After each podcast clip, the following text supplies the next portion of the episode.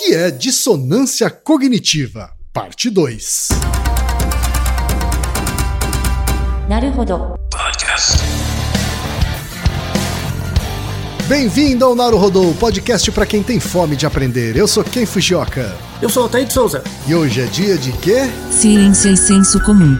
Altaí, vamos para os recados da paróquia. Quais são? Número 1, um, vai no iTunes Store, dê 5 estrelas e faça o seu comentário. Isso aí. Número 2, indique um episódio do Naruhodô para alguém que nunca ouviu o Naruhodô ou mesmo nunca tenha ouvido um podcast. Vamos aumentar o tamanho de nossa podosfera. E número 3, Altaí. Ah. O número 3 é sobre ajudar a manter o Naruhodô no ar, Altaí. Isso aí. E para contribuir, basta usar o aplicativo PicPay e assinar o apoio mensal de 15 reais. São duas Coca Zero, querido ouvinte, querido ouvinte. Uma para o Altair e uma para mim. E como assinante, além da nossa gratidão, você terá três coisas. Um, você terá acesso ao grupo secreto no Telegram, ou seja, assinante pode conversar com a gente com a comunidade de ouvintes assinantes. Dois, você terá vantagens especiais. Por exemplo, assinante recebe os episódios no grupo secreto do Telegram antes de todo mundo. E três, você receberá conteúdos exclusivos. Por exemplo, assinante recebe episódios que só são distribuídos no grupo secreto do Telegram. Então é isso. Baixe o aplicativo PicPay e assine o apoio mensal. Com o PicPay você ainda vai poder pagar boleto, transferir dinheiro entre amigos, recarregar celular, sacar o saldo em qualquer banco 24 horas sem taxa. E olha só, no primeiro mês de apoio ao Narodô, você ainda tem um cashback de 15 reais. Isso mesmo, você assina e recebe seus 15 reais de volta. Uhum. Tá. Agradecemos desde já e participem, por favor. É isso aí. Antes da pauta, mais um recado. Naruhodô está abrindo espaço para as mulheres podcasters, porque representatividade é importante também na podosfera. O destaque de hoje vai para o podcast Geek Cats, comandado pela Aline Pilon, pela Gabriela Bernardes e pela Jaqueline Cristina. Ouça o recado que elas deixaram para você, ouvinte do Naruhodô, e conheça o podcast Geek Cats. Oi, aqui é a Aline. Eu sou a Jaque. E eu sou a Gabi. Somos as vozes do Geekettes, que também conta com o Gui, nosso editor. Nós somos um podcast feito por mulheres e para mulheres que amam a cultura pop. Aqui a gente mostra que podemos sim falar sobre esse assunto, com boas opiniões, muita zoeira, claro, um toque de seriedade e o mais importante, diversidade. Se você curte esse tipo de conteúdo, bora criar uma amizade verdadeira? Você nos encontra nos principais agregadores de podcast e também nas redes sociais, como Geekettes Underline Podcast. Segue a gente lá, viu? Um beijo. Te espero. E chegamos ao momento Alura, querido ouvinte, querido ouvinte. Eu sei que nessa época de isolamento social a gente é bombardeado o tempo todo com lives, webinars, cursos, e embora o senso comum tente nos convencer de que estamos em home office, a verdade é que estamos sendo forçados a ficar em casa e tentando trabalhar em meio a uma pandemia. Então, meu recado é: antes de mais nada, vá com calma e cuide de sua saúde mental. Dito isso, pode ser sim um bom momento para dar uma acelerada em sua carreira profissional. E é para quem estiver afim de fazer isso que eu quero falar aqui da Alura, a maior plataforma de cursos online do Brasil. Tem mobile, programação, front-end, infraestrutura de tecnologia, design, user experience, marketing digital, data science, inovação, gestão, tem para todos os gostos. E a Alura não é só uma plataforma, ela é uma instituição de ensino, ou seja, ela garante a qualidade dos cursos que são produzidos por ela mesma. E funciona de um jeito muito simples. Você tem acesso a mais de mil cursos com uma única assinatura. Agora a vantagem: ouvinte Naruhodô tem desconto de 100 reais. Mas para ter esse desconto, precisa acessar a seguinte URL, anota aí, alura.com.br barra promoção barra Naruhodô. Repetindo, alura.com.br barra promoção barra Naruhodô. Altaí, voltamos para a segunda parte sobre o episódio sobre dissonância cognitiva, Altaí. Espero que da semana passada para essa você não tenha ficado com muita dissonância com as coisas que você já acreditava. Né? Vamos tentar resolver elas ou, ou aumentá-las. Né? Mas a ideia é... Se você não ouviu ainda a primeira parte desse episódio, então você dê stop. Volte pro episódio anterior, ouça a primeira parte e então você retorna para cá. A gente teve uma primeira parte focada bastante na história né, da, do fenômeno né, da dissonância cognitiva e falamos também sobre o principal estudioso. Isso, né? Leon Festinger. É, Leon Festinger, uh, sobre esse assunto. Né?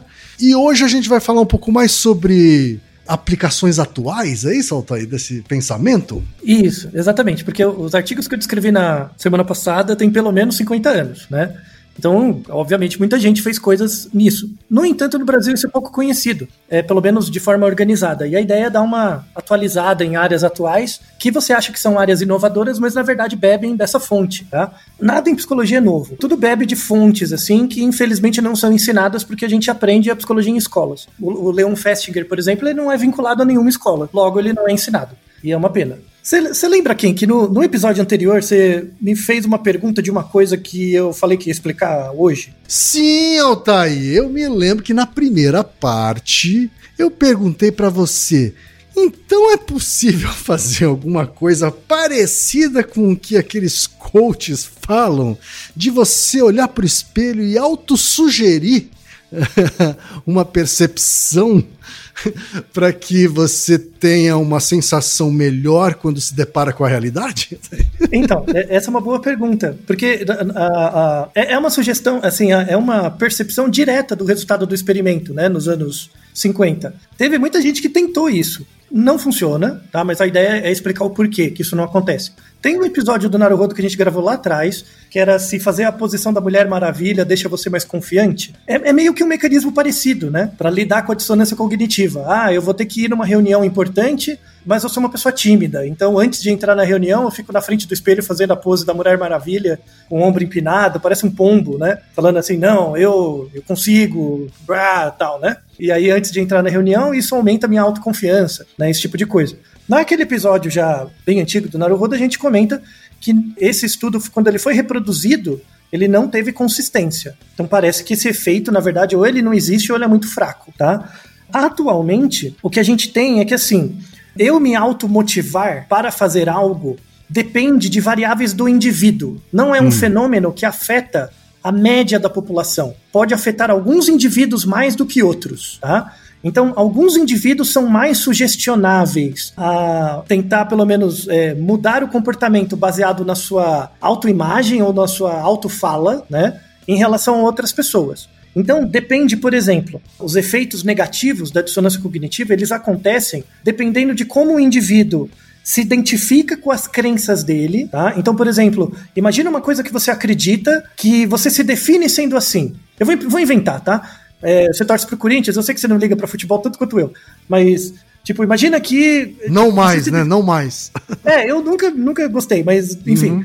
Mas imagina que você fala, eu sou quem Fujioka corintiano, uhum, sabe? Sim. É uma coisa muito sua, né? E aí você vê, sei lá, o Corinthians fez uma coisa que vai contar tudo o que você acreditava. Você cai em dissonância cognitiva, certo? Sim. Então, o quanto você se identifica com a sua crença afeta a sua resistência a mudar. Isso é uma coisa. A segunda coisa é a, a satisfação com o comportamento que você faz. Então, por exemplo, você ir no jogo do Corinthians, todos os comportamentos relacionados a isso te dão tanto prazer próximo que não importa muito o que o Corinthians como entidade faz, sabe? Você é muito controlado porque tá perto de você, que é a satisfação do comportamento, tá? é comum também comportamento religioso, né? Então, assim, eu, eu gosto muito de participar do grupo, das atividades e tal.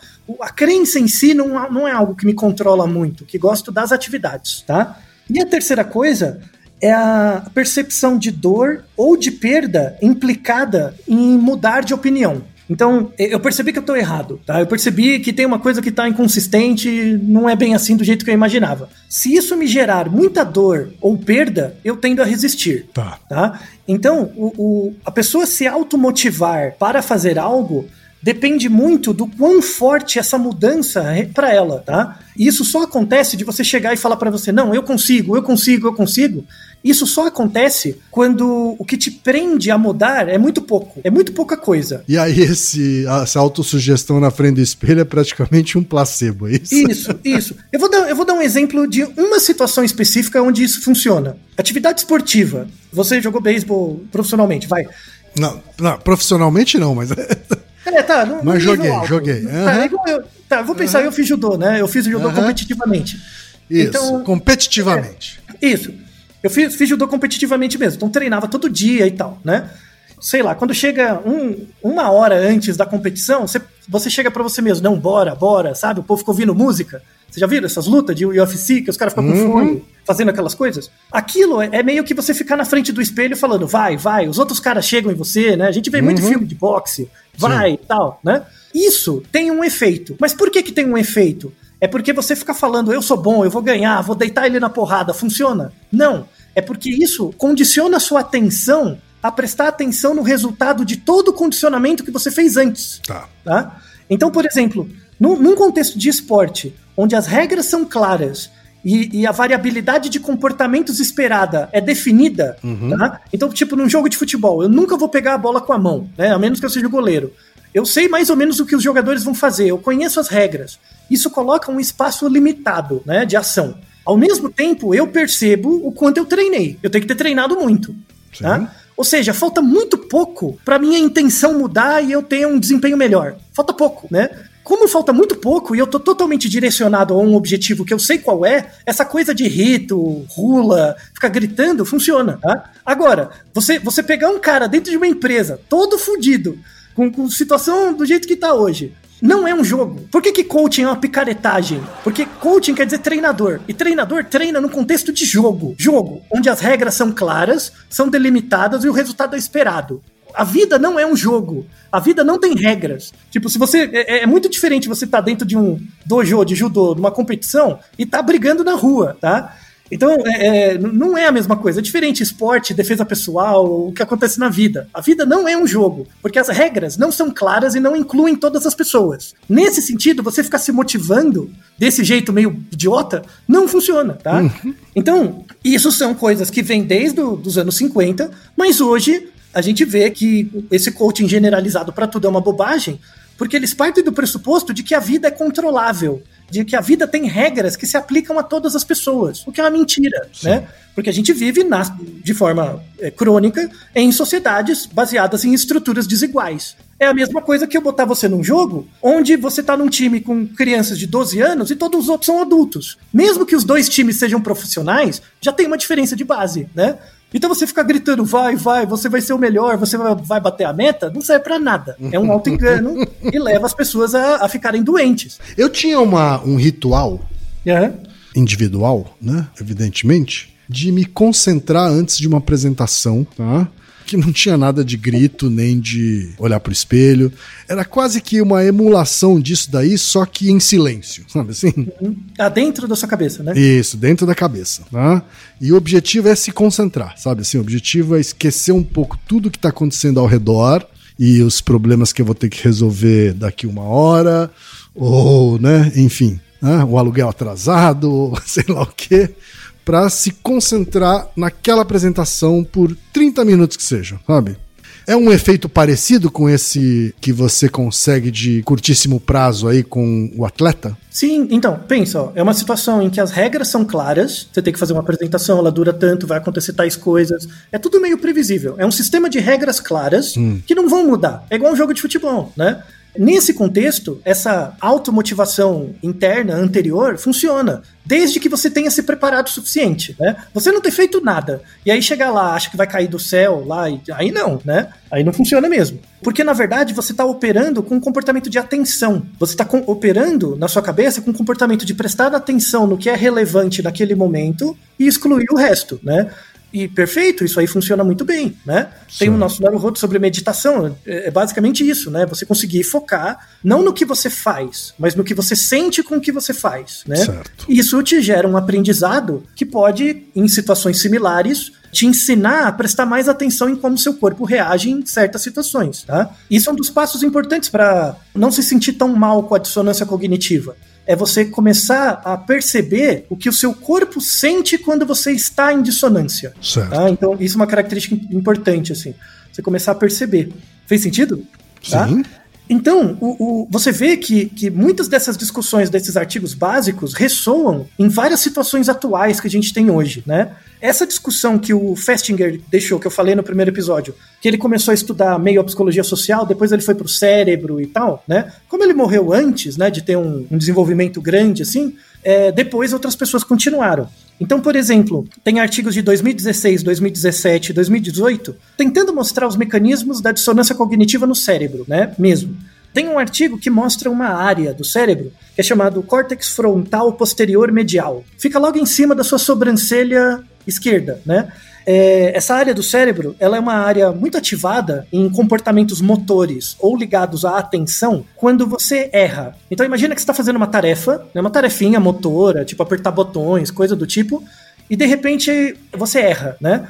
É, essa área ela é ativada como uma forma de tentar corrigir isso na próxima vez, tá? Que é um mecanismo que faz adaptações pós-erro, né? Que é chamado post-error showing, né? Uhum. É, é esse mecanismo.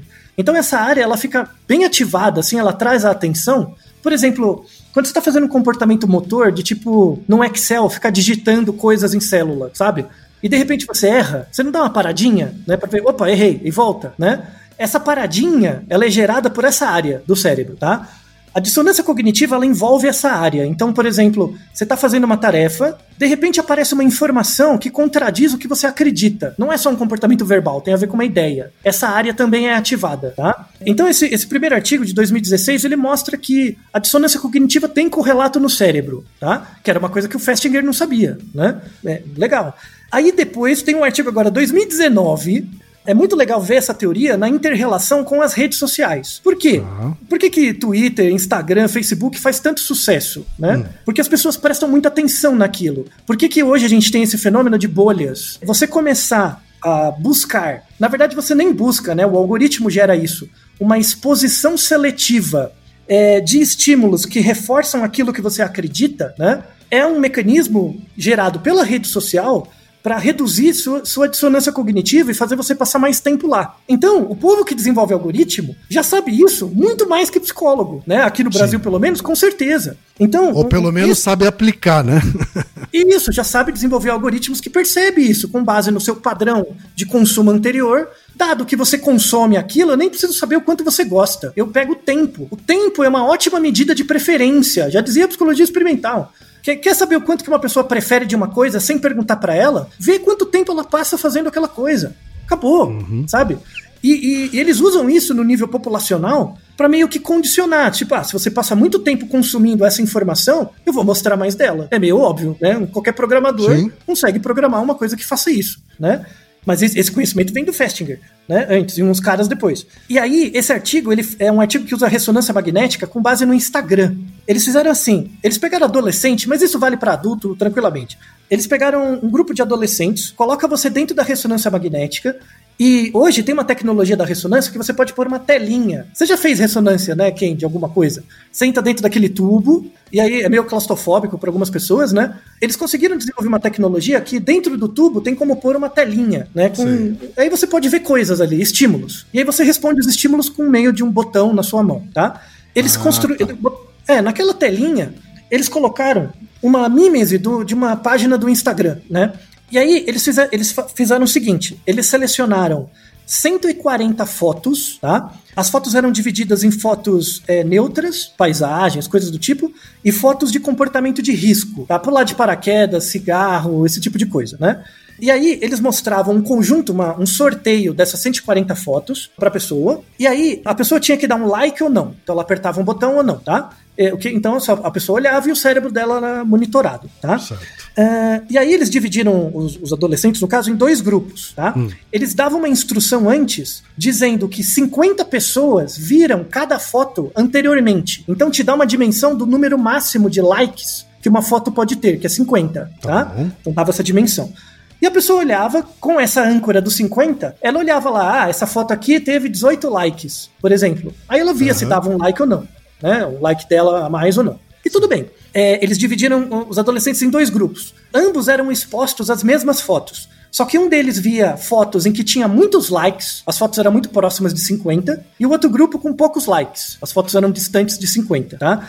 E aí eles notaram, né, que a, os adolescentes reportavam gostar mais e dar mais likes nas fotos que tinham mais likes. Então você dá like, uh, você vê que uma foto dos 50 tinha 40 likes, aumentava a sua probabilidade de dar like também e dizer que gosta da foto, tudo bem? Então a experiência dos outros gostando daquela foto aumenta a probabilidade de você também gostar. Certo. Né?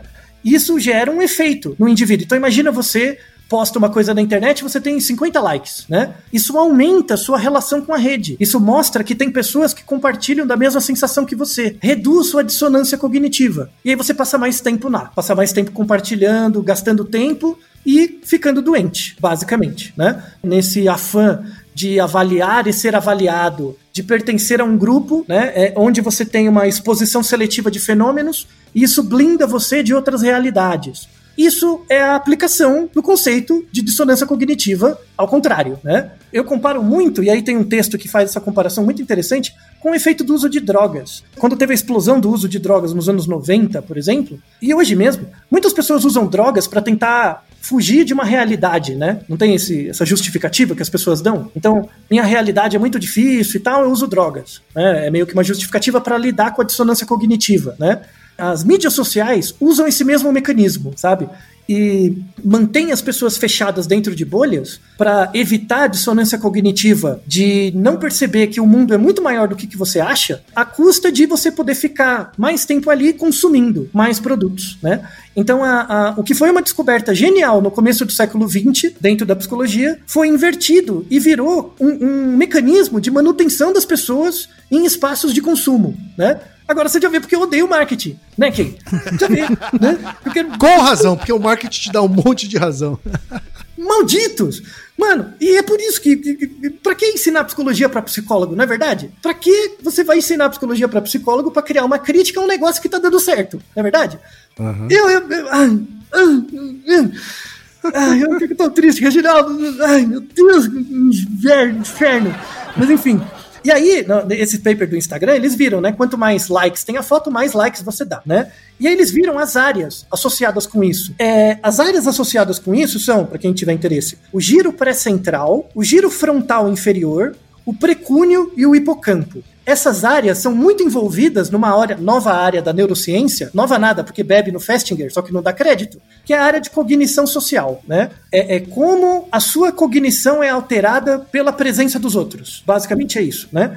Essas áreas são as áreas mais relacionadas nos estudos que usam cognição social e que avaliam muito o efeito de mídias sociais. Né? Então, você estar dentro de uma rede social é um experimento de cognição social. Né? Então, mesmo que você tenha um comportamento que você ache reprovável, dificilmente você vai colocar aquilo na rede social, a menos que você esteja dentro de uma bolha com pessoas que falam a mesma coisa, né? Então, esses experimentos clássicos, na verdade, estão sendo usados para manter a gente nos nossos próprios vieses, né? Ao invés de tentar libertar a gente para perceber as contradições nas quais a gente vive, né? Outra área de discussão muito importante da dissonância cognitiva é a área de preconceito mesmo, né? É, é muito, tem muitos trabalhos em preconceito racial, mas vale para qualquer tipo de preconceito, que é uma coisa que eu falei no primeiro episódio, né? Que diz respeito ao experimento de comportamento proibido, né? Que a gente vê com crianças, que quando eu tenho um, comporta um, um brinquedo proibido, quando eu dou uma punição leve, né? Uma ameaça de punição leve, é maior a chance da criança interiorizar a regra de que ela não queria mesmo aquela coisa, né?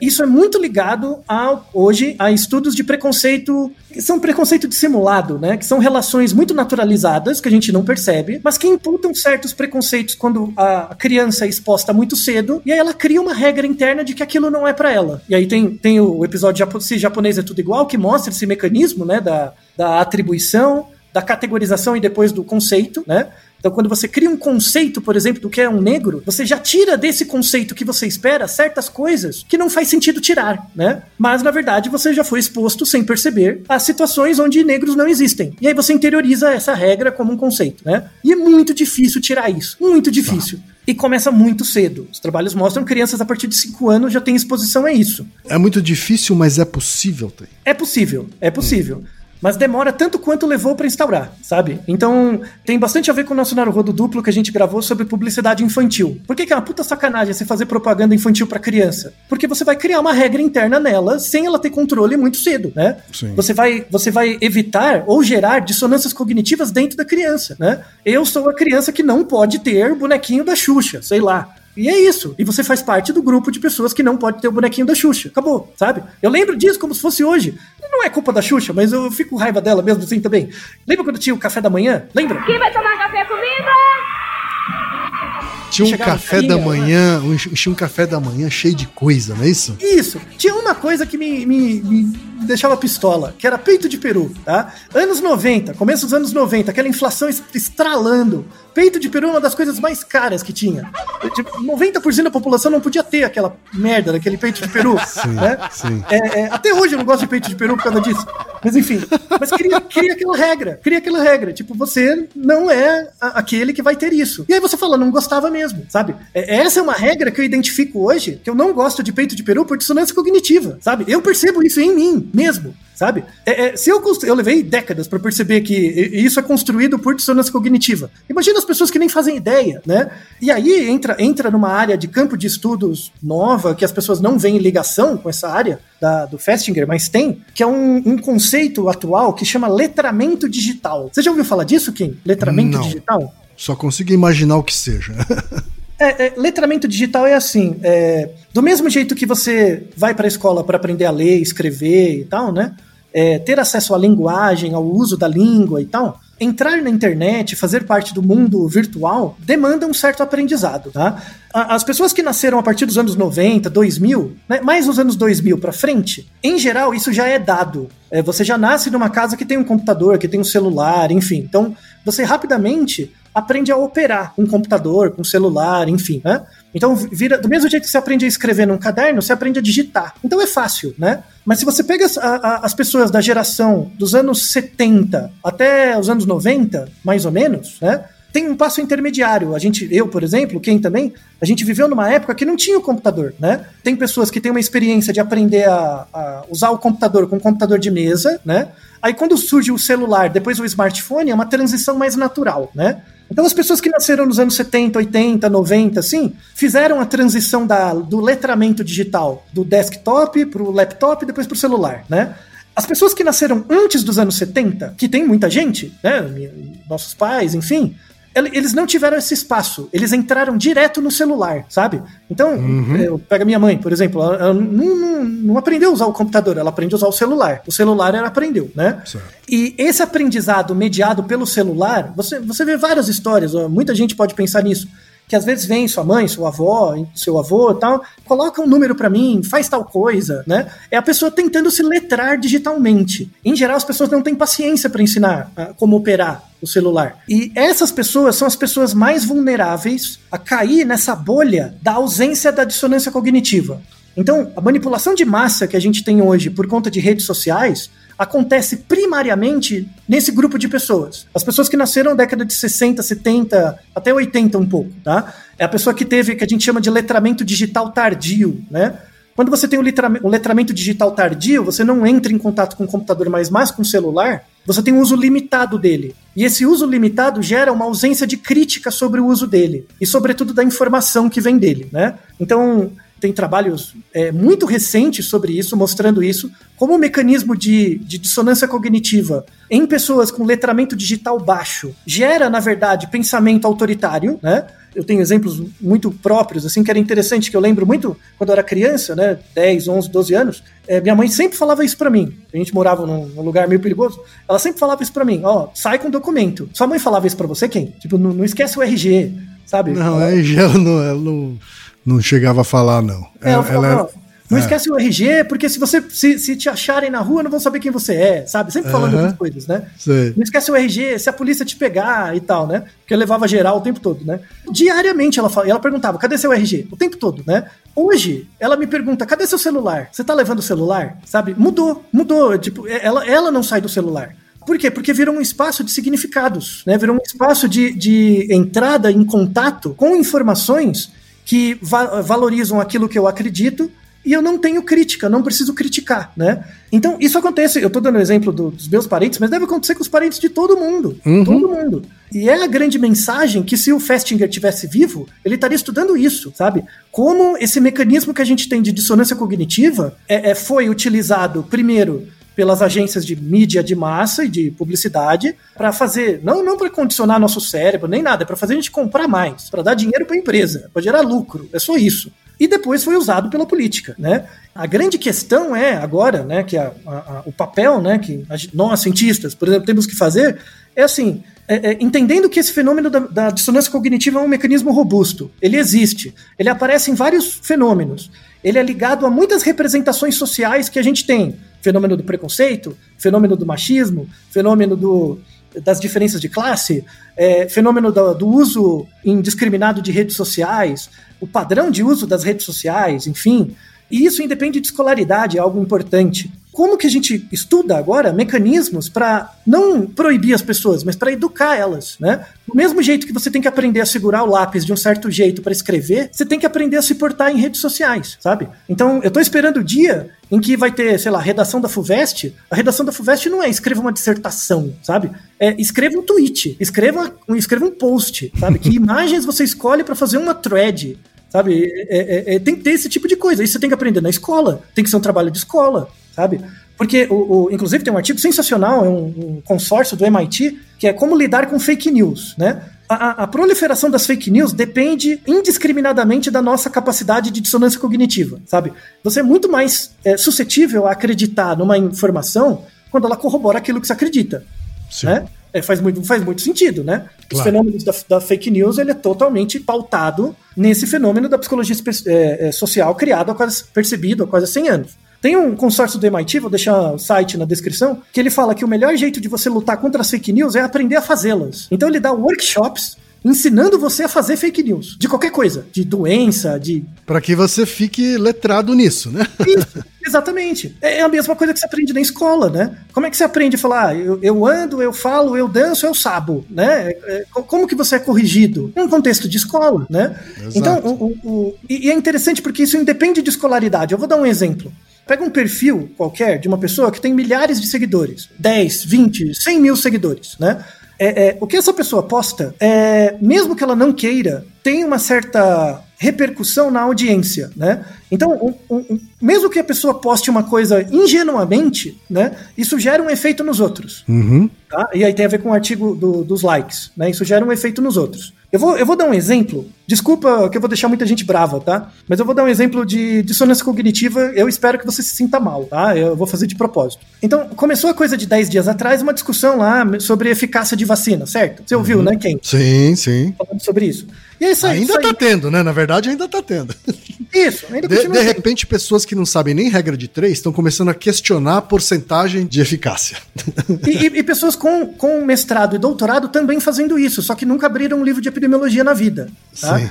Então, uma informação que surgiu, por exemplo, que muita gente popularizou e tal, não é pra se sentir mal porque você falou errado, tá? É só, é só para explicar que fala assim: se a vacina tem 50% de eficácia, isso uhum. quer dizer que a chance de eu pegar a Covid, dado que eu tomei a vacina, é 50%. Você deve ter ouvido falar disso, né? Sim, sim. Você ouviu, né? É, é, isso tá errado, tá? Desculpa que você acredita. Ah, mas eu compartilhei 20 vezes, recebi tantos retweets. Tá errado, tá? O que 50% de eficácia quer dizer na verdade? E eu não tô dizendo porque é o que eu acho, eu tô dizendo o que eu tenho no livro, tá? É 2 mais 2, tá bom? Você dizer que uma vacina tem 50% de eficácia não é que ela tem, é, ela gera 50% de chance de você não pegar a doença, tá? 50% de eficácia quer dizer que ela, é, ela reduz em 50% o risco de você pegar a doença. É a diferença entre risco relativo e risco absoluto, tá? Risco absoluto é isso. Tipo, se eu jogar uma moeda, a probabilidade de cair cara é 50% se a moeda for honesta, tá? Isso é absoluto. É um risco absoluto. Você tem a moeda, você conhece tudo o que pode acontecer na moeda, e aí você joga ela. Tem dois lados, tudo mais, tá? Isso é risco absoluto. A vacina não é risco absoluto, é risco relativo, tá? Risco relativo é o seguinte. Vou fazer para você, quem? A pergunta. Dado que você mora em São Paulo, qual é a probabilidade de você pegar Covid? Fala com o coração, quem? Não precisa pensar muito, fala com o coração. a probabilidade de eu pegar Covid? Isso. Mas, mas você está falando sobre morar em São Paulo, é a única variável que eu devo considerar ou devo considerar os cuidados que eu estou tomando? Não, não, não precisa considerar os cuidados. Dado que você é uma pessoa, foi sorteada da população de São Paulo, nem, não sei nada sobre você, qual é a chance de você pegar Covid? A chance. A chance igual a de qualquer um que mora em São Paulo. Ah, isso. Então, ótimo, ótimo, ok. Só que qual é esse número? Qual é esse número? Eu não sei. Isso, muito bem, muito bem. Não sei, não sei, tá? Eu não sei esse número. Eu não sei a probabilidade de uma pessoa que mora em São Paulo, é, é, padrão, pegar Covid. Mas o que eu sei, que essa chance está aumentando exponencialmente. Eu sei que essa chance está aumentando rápido, porque tem cada vez mais gente pegando. E por que, que eu não sei esse número? Porque eu não tô rastreando direito, tá? A gente não sabe esse número porque a gente não tá fazendo nada direito. Ponto.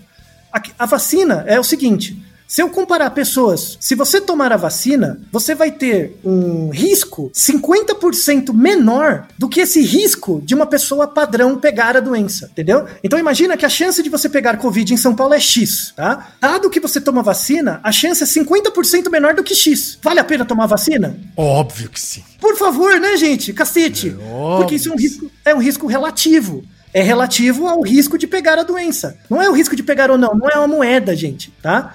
Agora imagina uma pessoa que compartilhou 20 vezes, ficou brigando na internet, falando, ah, mas é 50% mesmo, e tá ruim, blá blá blá e tal. Você vai entrar em dissonância cognitiva, tá, chefe? Desculpa. Vai. Né? Agora, agora, vamos lá, né? Assim, a gente também tem uma máquina de mídia que está sendo bastante incompetente em, trans- em transmitir essas informações aí, né? Muito bem, muito bem. Por quê? Por que, que essa máquina é incompetente? Não é por uma questão política. Não é, de novo, não é uma questão política. A política Não, só claro que não, é. Claro que não. É uma ignorância técnica mesmo. assim. Isso, muito bem. Ou seja, a, a política só está usando o mecanismo que está pronto. Uhum. Entendeu? Não, não, não é criar algo a mais. Já está lá, é fácil de criar. Porque é, muito, porque é muito fácil um jornalista né, falar assim: ah, mas eu sou de humanas, então eu não sei Ah, não, obrigado, que exato. Aí eu não preciso falar, né? E tem o nosso episódio duplo, se é possível juntar exatas humanas e biológicas, né? Então, um, um grande fechamento para esse episódio da dissonância cognitiva é que por que, que hoje a gente tem tanta dissonância cognitiva? Por que, que a gente se sente tão mal nas redes sociais em geral, né? Tem o nosso Naruto também, ser, por que, que a gente tem tanta raiva nas redes sociais, né? Envolve um pouco a dissonância cognitiva. Mas por que, que a gente se sente tão mal em geral, né? Primeiro, porque o mundo é muito grande, tá? O mundo é muito maior do que a gente acha que é. Tem muita gente que pensa, com razão, coisas muito diferentes do que a gente acredita. Acostume-se com isso. O mundo é grande, tá? Dois, a intenção das redes sociais não é tornar você mais esperto, é reduzir o seu erro. E como que a rede social reduz o seu erro? Colocando você dentro de bolhas de informação para deixar você é, calmo e disposto a consumir produtos. É muito parecido com o efeito de uma droga, em que você manipula a realidade para ela parecer melhor, tá? É o mesmo mecanismo. Três, mesmo que você tenha mestrado, doutorado em economia, administração, essas coisas todas, em engenharia, se você nunca abriu um livro de epidemiologia na vida, você não sabe o que é a eficácia de uma vacina. Ponto, sabe? Eu gostei muito, Kay, porque eu, eu te peguei de, de, de calça curta. Parabéns, viu, Kay? Parabéns, porque você falou simplesmente a coisa mais importante que as pessoas têm que falar hoje, que é não sei, não sei. Tipo, não Eu sei. vi um tweet hoje de um cara que foi sensacional, assim, né? Ele, ele, é- eu não lembro nem qual é a especialidade dele, mas não tem nada a ver nem com estatística, nem com epidemiologia, nem com saúde. Então ele falou assim: Olha, estou aqui só para dizer que eu não tenho nenhuma opinião a dar sobre a questão das vacinas e estou realmente disposto a prestar atenção nas pessoas que entendem. essa pessoa está no caminho de minimizar os efeitos da dissonância cognitiva. E agora a parte final do episódio é, tudo bem, a gente já percebe que a gente tem essa força, né, de manter a estabilidade, manter a nossa homeostase. A gente tem essa força, ela existe. Ela, ela quer dizer que a gente é bugado? Não, a gente não é zoado. Essa energia, né, essa disposição para querer retornar ao estado anterior, ela pode possibilitar muita aprendizagem, né? Quando você está numa situação desfavorecida em que acontece uma coisa que vai contra aquilo que você acredita, você pode simplesmente falar não sei, você pode simplesmente mudar de ideia, né? E, e pedir desculpa, falar, "Ó, desculpa, errei, achava que era uma coisa, achava que era A, agora é B, tá bom, né? E pronto.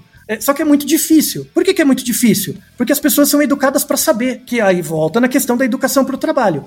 O povo toma uma, uma atitude muito partidária, que eu não concordo em nada, porque na verdade a questão é muito mais estrutural. É a maneira pela qual as pessoas são educadas, é um processo educacional. Então, o, o você é educado para ser um engenheiro, é, é, você acha que porque você se tornou engenheiro, você é uma pessoa que entende de toda e qualquer coisa que usa conta. Não, não faz sentido. Eu dou, eu dou um exemplo até em outros podcasts que eu participei, é que assim, e mesmo no Naruhodo, né, eu já falei esse exemplo antes, você se tornar um engenheiro não faz você construir uma casa melhor do que outra pessoa que não é engenheiro, faz você construir uma casa menos errado. É, é o objetivo da, do ensino superior, da graduação, tem que ser do ensino médio também, não é fazer você achar que você sabe mais, é achar que você erra menos. O caminho central para você fugir dos efeitos nefastos da dissonância cognitiva é perceber que você está sempre errado, mas cada vez menos, sabe?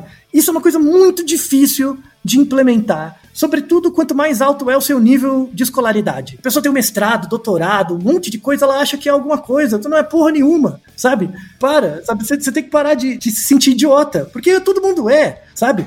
Então, gostei muito, viu? Ok, Reginaldo, dá parabéns pro quem? Porque você teve a humildade de perceber e falar, não sei. E, isso é o mais importante. E, e, você não saber uma coisa não te coloca no vazio, sabe? Você não saber uma coisa traz luz para aquilo que você sabe que circula o que você não sabe, né? Então, por exemplo, eu disse, eu não sei a probabilidade, dado que eu moro em São Paulo, de ter Covid, porque não está monitorando os casos. Mas o que, que eu estou monitorando? As mortes. Estou monitorando as hospitalizações. E vejo que está crescendo exponencialmente. Logo, a probabilidade está aumentando, mesmo sem eu saber especificamente o que é, sabe? Esse tipo de raciocínio, de você se basear no que você não sabe e circular ele, buscando informações que você sabe, para reduzir a incerteza sobre o que você não sabe, apesar de não saber, é o método científico. É a aplicação do método científico que todas as pessoas deveriam ter, sabe? Que também deveria ser uma disciplina obrigatória na, no ensino básico, não tem? Pois é, não, para qualquer pessoa, qualquer, qualquer curso deveria ter isso. Mas por quê? Por que, que não tem? Porque é difícil. É difícil fazer isso. É, é, leva tempo, é, é doído, sabe? É, é, ruim você viver desse jeito, viver pensando que você está sempre errado e tem que estar tá menos, sabe? Desconstrói, desconstrói, muitas coisas dentro de você, uhum. sabe? Quando você fala, até, até em tópicos mais sociais, né? Quando você fala de é, é, machismo e racismo, né? O problema não é, não é você perceber ou resistir ao fato de que você é racista e machista, sabe? Que isso gera dissonância cognitiva nas pessoas, né? Não, eu não sou racista, eu não sou machista. A questão é, não é isso, sabe? O fato de você não assumir para você mesmo que você não é racista não torna você menos racista. A questão é, Óbvio. se você perceber que você tem comportamentos racistas, você erra menos. Você consegue prestar atenção mais em coisas. Ou pelo menos você dizer que você não sabe se você é ou não, sabe? Exatamente o caso da Covid, né? Você diz, não sei, né? Mas o que, que eu sei em torno disso? Você vai, vai perceber que tem certos comportamentos em algumas situações que são mais viesados frente a alguns grupos em relação a outros. E aí você tira um aprendizado disso para ver o que você faz, sabe? Então, o fechamento desse episódio é uma grande defesa da educação científica, sabe? É, é, inclusive nesse contexto de Covid. Aqui no Brasil, muitas pessoas morrem e vão morrer de uma causa tratável com base num planejamento que poderia ter sido feito, infelizmente porque a nossa educação é voltada para fazer você acreditar que você sabe alguma coisa. Esse é o grande problema, sabe? O objetivo de uma educação científica deveria ser aquele em que você percebe que cada vez você sabe menos sobre as coisas, mas você sabe como reduzir a incerteza em torno daquilo que você não sabe, né? E isso te traz sentido. O que traz sentido na sua vida não é você saber coisas, é você perceber que você consegue reduzir o seu não saber, sabe? Isso é uma coisa que me angustia muito, sabe, como cientista, é não conseguir tornar isso de forma mais massificada, porque é muito mais, muito mais fácil putos do marketing criar um jingle e fazer as pessoas serem enganadas a comprar uma parada do que fazer elas pensarem em função dos erros, né? Porque a gente foi selecionado biologicamente para passar os genes para frente e não para entender como o mundo funciona. Né? A gente quer entender como o mundo funciona porque a gente é teimoso. Posso fazer uma pergunta final, Alton? Por favor, Kim, fica à vontade. Que pode me dar ideia para um novo projeto. Sim. É... Naquele seu raciocínio de que ensinar a pessoa a criar fake news torna ela mais crítica em relação a fake news porque ela entende como é que a salsicha é feita, uhum. né? Isso pode valer também para o marketing e para a publicidade? Com certeza. Quer dizer, eu ensinar jovens, adolescentes a entenderem como é que funciona o mecanismo da publicidade desde a- as teorias de persuasão até coisas como é que o algoritmo manipula esses nossos gaps, né? E fazer com que eles exercitem isso podem torná-los cidadãos mais críticos em relação a consumo, em relação a discurso publicitário. Dá pra assumir isso? Dá, você necessariamente vai converter alguns ao lado negro da força, tá? Uhum. Mas eles seriam convertidos para outra coisa, então tudo bem. Eu acho que o ganho é maior do que o, o- o dano, né? Tá. Então, É que, média- aqui, o, o objetivo ele seria explicitamente esse, sabe Isso. assim? Olha, vocês estão aprendendo a como fazer só pra entender eh, o que, que tá por trás disso. Mas o que você tá dizendo é, alguns têm uma predisposição a ir pro lado negro. Não usar. Não, por que, que o cara não vai usar? Aprende, aprendem os truques Jedi pra virar o Darth Vader. É isso? Isso, é, normal, normal. Eu- Eu, não tenho nenhum problema. Se a pessoa é honesta com ela mesma e percebe, não, eu, tô, eu sei que eu tô fazendo errado e vou fazer, aí tudo bem. Eu, eu não tenho nenhum problema. Se a pessoa é honesta com ela mesma. Só que a grande maioria das pessoas tende a perceber e se blindar um pouco. Gera uma, uma resistência à persuasão, sim, sabe? Então, o, o efeito é maior do que o dano, com certeza. E aí, então, para fechar, quais seriam dicas, dados os conhecimentos que a gente tem? Obrigado, Festiger, pelos conhecimentos que a gente tem a partir do, do dado inicial de dissonância cognitiva. Como que a gente propõe uma melhor educação de letramento digital? Né? A primeira é que a- a- o letramento digital independe da escolaridade. Você pode ser mal letrado digitalmente, não entender como as redes funcio- sociais funcionam, independente da sua escolarização. E aí o, o projeto do Ken, o pensamento sobre o projeto, pode ajudar nisso, tá? Primeira coisa. Segunda coisa, se você tem uma graduação, pelo menos, você tem que colocar na sua cabeça que a graduação não te torna uma pessoa melhor, te torna uma pessoa menos pior. Esse é o objetivo de uma graduação, tá? É deixar você menos pior, não melhor, tá? Isso vale muito para médico. Quando eu dou muita aula para medicina, o objetivo do médico não é salvar vidas, é deixar de matar gente. tá? É muito melhor você, médico, tratar um paciente do que um xamã, ou um, um homeopata, né? Ou um coach quântico, tá? Então é só por isso que você está tratando do paciente, porque a chance dele morrer é menor, não é a chance de você salvar dele que é maior. Primeira coisa. Segundo, que é uma coisa que a gente, a gente usa até como regra, devia ser uma regra social, assim, do mesmo jeito que você não pode sair pelado na rua, né? Que as pessoas vão achar estranho, isso, isso devia ser uma nova regra de etiqueta na internet. Que é crítica no privado, elogio no público. Sabe? É uma regra de etiqueta que podia ser colocada desde o início, sabe? Na escola da infância. Não morda a cabeça do seu coleguinha, não faça cocô no chão, sabe essas coisas? Na- no comportamento de letramento digital, devia ter isso. Crítica no privado, elogio no público. Mesmo que você faça uma crítica pertinente e genuína, se você tem 100 mil seguidores, você vai atrair um monte de chorume, sabe? Então critica no privado. Perguntou, não entendi, né? Tipo, o que tá acontecendo? E elogia no público, tá? Então, isso vale não só para relações virtuais, mas também pessoais, né? Isso ajuda Sim. bastante. Verdade. Essa, essa já vale, inclusive, não só na sala de aula, mas também na- na- nas corporações, né? Sim, em geral. Para qualquer, pra qualquer redução de conflito, qualquer coisa, isso funciona. Então, essas três regrinhas já ajudam você, bastante a refletir sua, seu estado dentro das redes sociais. Explica um pouco da- da- do estado conturbado que vi- vivemos, mas esperamos que, deixando esses elementos mais claros é, e publicizando eles, do mesmo jeito que a gente tem os Darth Vaders, a gente pode criar pelo menos algum, alguns, Alguns Jedi. É, alguns. Jedi. Altair, repetindo então as três, as três medidas, as três medidazinhas aí que já podem começar a fazer diferença. Então, a mais importante, crítica no privado, elogio no público. Primeiro, tá? Segundo, pensar que quando você faz uma graduação, você faz uma graduação para errar menos, não saber mais. Exato. Essa é a Uhum. segunda coisa que ajuda muito. E aí você vai perceber que se você é economista, por exemplo, você não sabe nada de epidemiologia, e aí você vai perguntar, né?